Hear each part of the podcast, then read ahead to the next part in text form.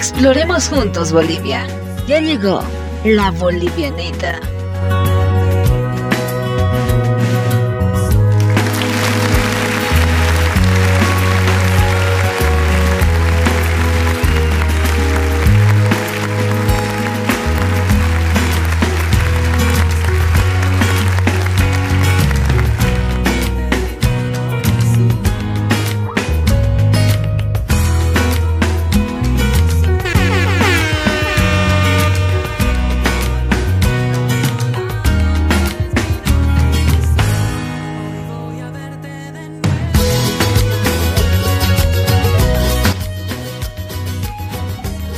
¿Qué tal mi gente? Les doy la bienvenida a nuestro podcast número uno aquí en La Bolivianita, en donde quiero hacerte conocer más sobre mi tierra y, y, hoy quiero contarte más sobre una cultura muy importante que es para nosotros los bolivianos, que sería la cultura tiahuanacota. ¿Te interesa? Acompáñame que hoy estamos de estreno aquí en La Bolivianita.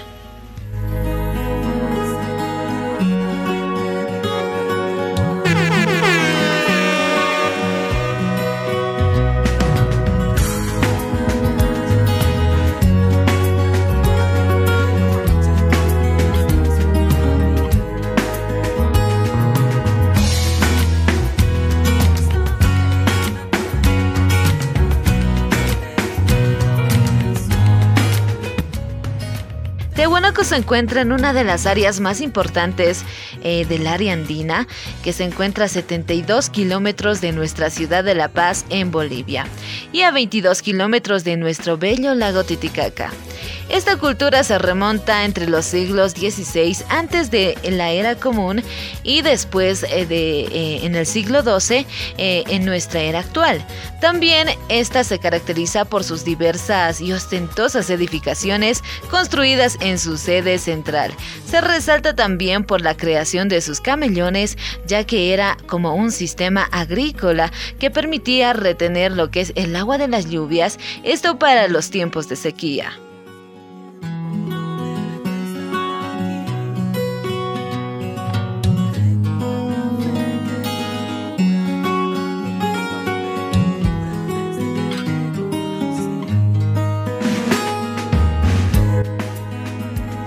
Que también podemos eh, destacar amigos es que bueno pues estas personas tiahuanacotas combinaban mucho lo que es el cobre y el estaño obteniendo así el bronce que era muy importante para ellos y conjunto a ello también obtenían una cierta ventaja de superioridad ante otros pueblos.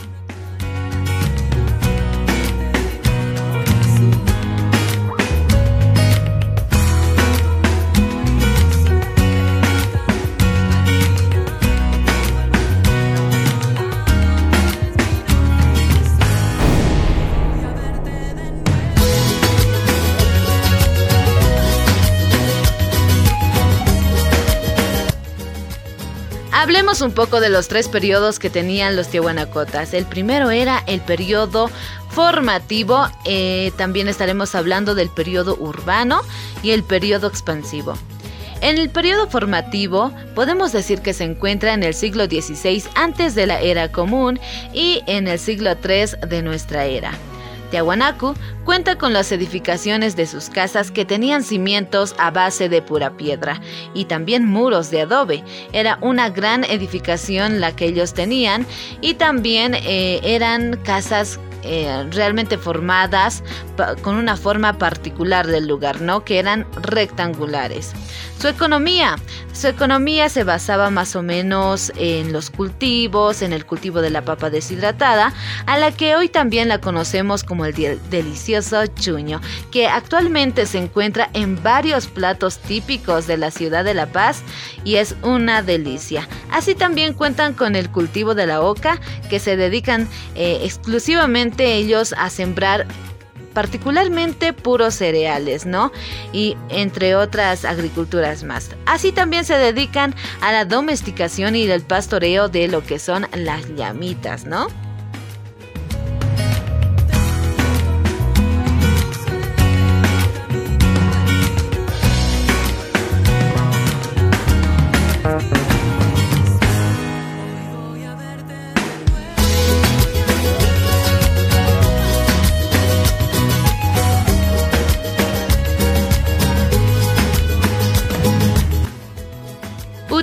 Lo que es la plata y el oro para trabajar en adornos religiosos y en otros utensilios.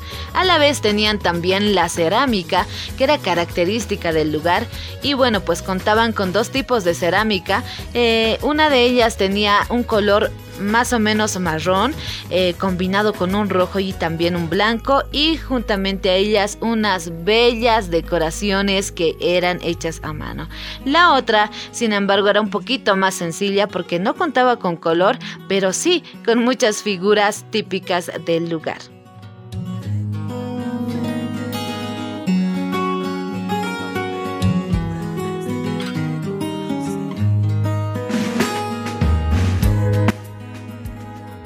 Bueno, continuemos con el periodo siguiente que es el urbano, que se encontraba en el siglo II y VIII de nuestra era. Es aquí en donde nace el cetro religioso, convirtiendo a Tiahuanaco en una urbe ceremonial.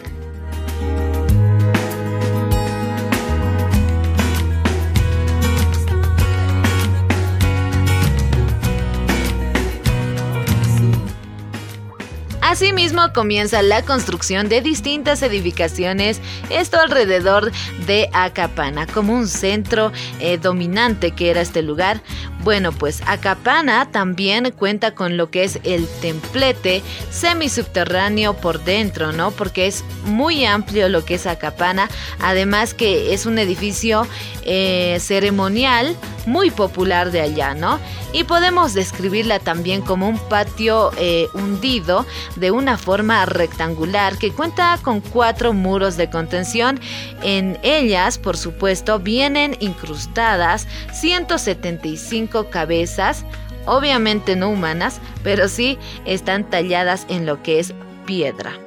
Bueno, pues estas se dice que representan al lugar eh, porque aquellos lugares, ¿no? Que fueron sometidos por los tiahuanacotas.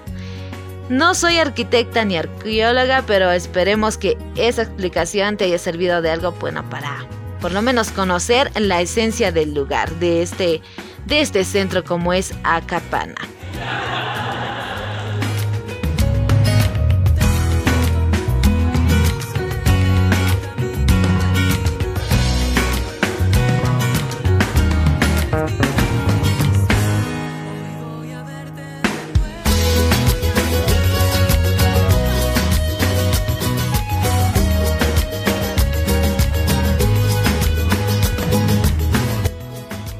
Cuanto al templete subterráneo que les mencionaba, podemos decir que es un lugar en donde se encuentran diferentes monolitos, ¿no? Como es el monolito Estela Parvada y también el monolito muy conocido aquí en Bolivia como el monolito Bennett.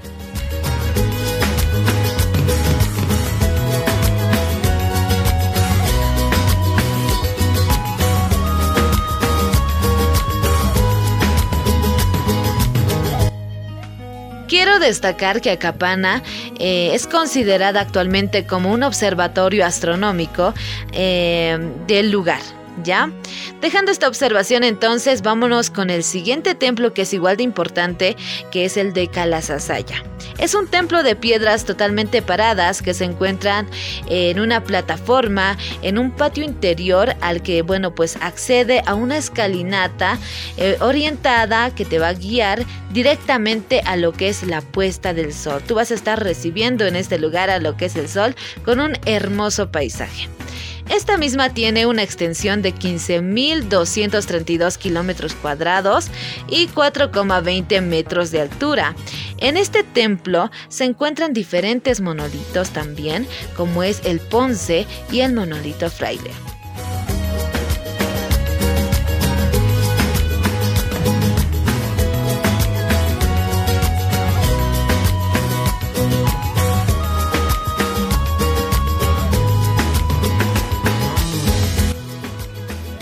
Este templo también cuenta con una de las piezas más importantes y representativas del lugar, que es la Puerta del Sol, que es un calendario agrícola solar y bueno, te lo voy a estar describiendo un poquito más adelante.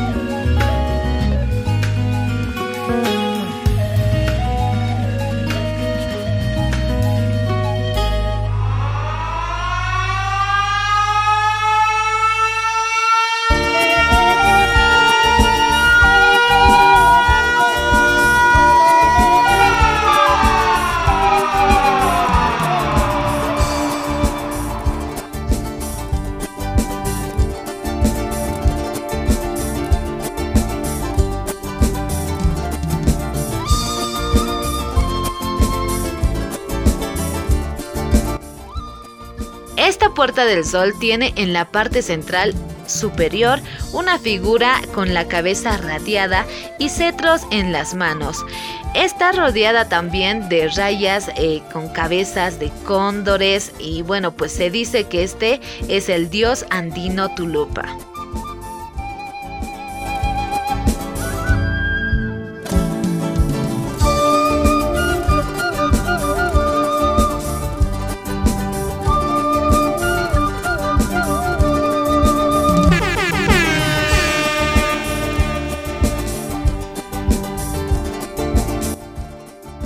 De las ruinas arqueológicas del lugar, bueno, pues es el de Putuni. Ok, son un poco raros, sí, pero es un lugar muy importante ya que, eh, bueno, pues era el palacio de los señores tiahuanacotas, aunque después, amigos, este palacio se convirtió en algo un poco terrorífico como en un cementerio.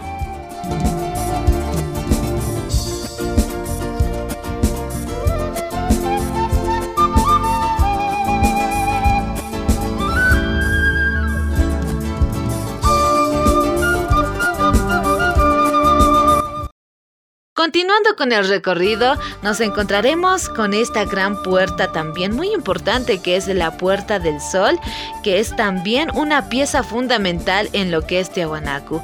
Pues bien, eh, les cuento que es una puerta monolítica que tiene una aureola, se podría decir así, y al contorno eh, cuenta con 11 lunas, pero lastimosamente estas pues ya, ya no se ven mucho, ¿no? Porque por el desgaste y los años, bueno, que tienen estas bellezas, ¿no? Culturales.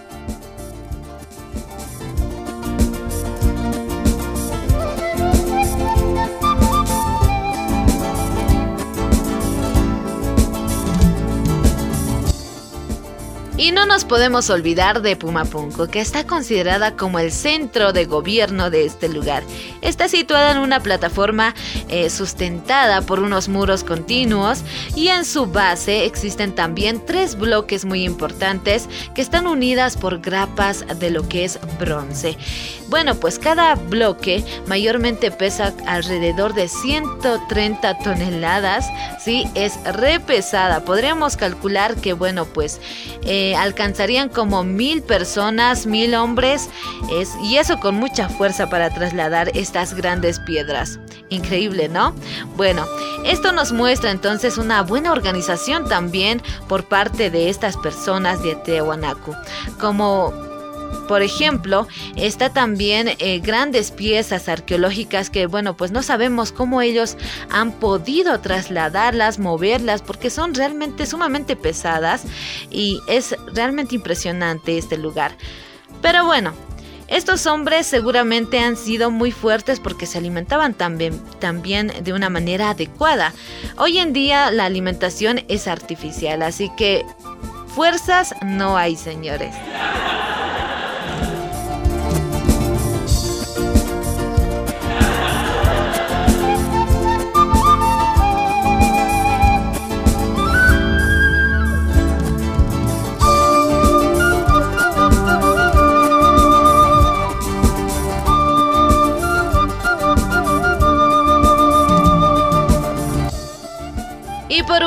Tenemos el periodo que es el expansivo, que abarca el siglo XVIII y XII de nuestra era, en donde vamos a ver que Tiahuanacu se expande políticamente por el norte de Chile y el norte de Argentina. Además que bueno, pues por los valles de Cochabamba también va a hacerse presente y por el norte de, eh, de Guariperú también y posteriormente llegará hasta las costas del Pacífico.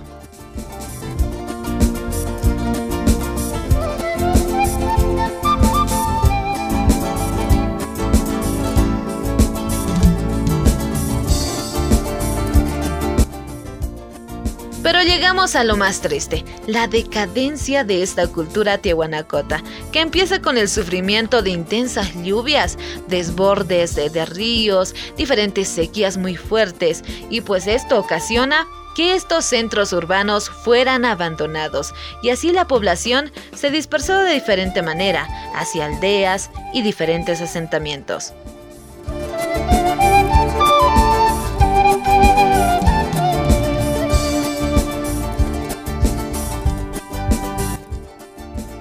Aclarar, mi gente, que la decadencia de, la, de esta cultura eh, no se sabe muy bien por qué desapareció, ¿no?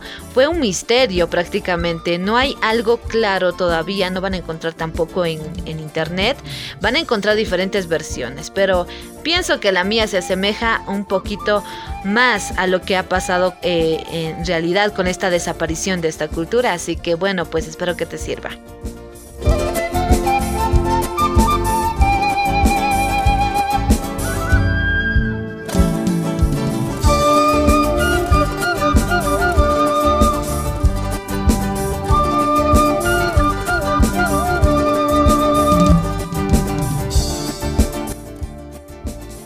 Familia, de esta manera hemos llegado al final de este primer podcast. Me encantó compartir con ustedes esta hermosa cultura boliviana, que fue sin lugar a dudas muy interesante por cierto. Y bueno, este es el, primer episodio de tantos que vamos a tener. Eh, tenemos mucho para compartirles sobre mi tierra, mi gente, nuestra cultura. Y bueno, pues nos estaremos viendo, nos estaremos escuchando, mejor dicho, en un próximo episodio. Yo seré tu guía, ¿estás de acuerdo? Mi nombre es Abigail Maita y nos estaremos reencontrando en una próxima oportunidad.